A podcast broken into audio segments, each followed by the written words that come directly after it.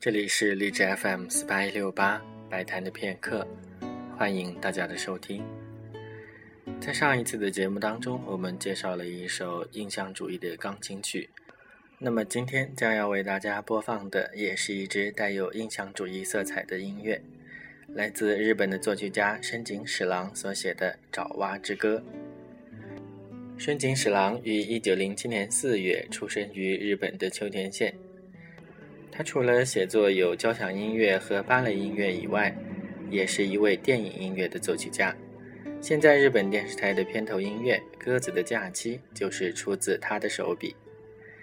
深井史郎他的风格主要是受法国的影响比较多，尤其是拉威尔。今天将要播放的这首《爪哇之歌》，写作时间是一九四二年，使用的是西洋的管弦乐器，没有使用印尼的传统乐器。而且从曲风上来说，明显可以听出来带有拉威尔波莱罗舞曲的影子。相比波莱罗舞曲的华丽，《爪哇之歌》带来的是一种仪式感以及神秘感。下面就请大家一起来听由日本的作曲家深井史郎所写的《爪哇之歌》。